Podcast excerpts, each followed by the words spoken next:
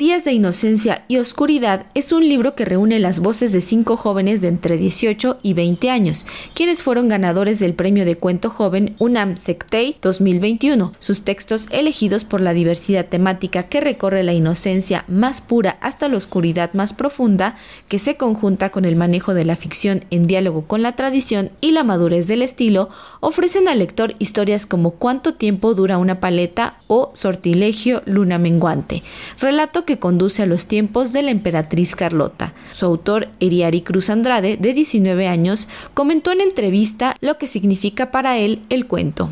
Yo creo que la magia del cuento es justamente que debes de decir el clímax y un clímax que atraiga al lector dentro de ese corto espacio de palabras. Ahora que ya lo han revolucionado, me parece que han reinterpretado el cuento y han hecho cosas maravillosas, pero pues originariamente era eso, ¿no? O sea, justamente esa era la gran diferencia con la novela, que era una historia muy corta, con un clímax muy importante en esa historia muy corta, y creo que sí debería de ser más, más valorada. Además, creo que es un buen inicio para nuevos escritores. Es evidente que los escritores magistrales, ya después de hacer muchas novelas, se refugian a veces en el cuento, ¿no? O exploran estas nuevas este, propuestas eh, en el cuento, que es más corto, pero creo que para los que apenas van empezando es un soporte bastante útil. Héctor Alfonso Gómez Torres, autor de Nada más que Flores, refiere que el género del cuento, al ser contundente, permite dar esos golpes fuertes en párrafos breves y simples de mucho peso y creatividad. Así que en este caso recibir el premio lo impulsa a no abandonar la fantasía de continuar en el mundo de las letras.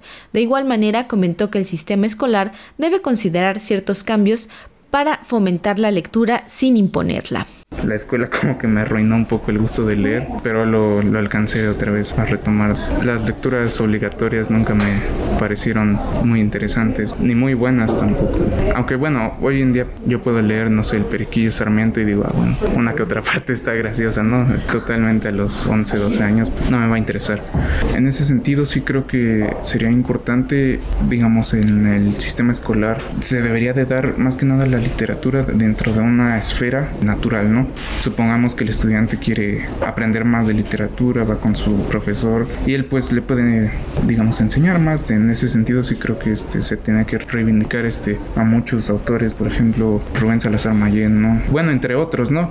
Porque de ahí surge como ese amor, ¿no? A, este, a la lectura, a la literatura y bueno, es algo que veo que sí se está perdiendo.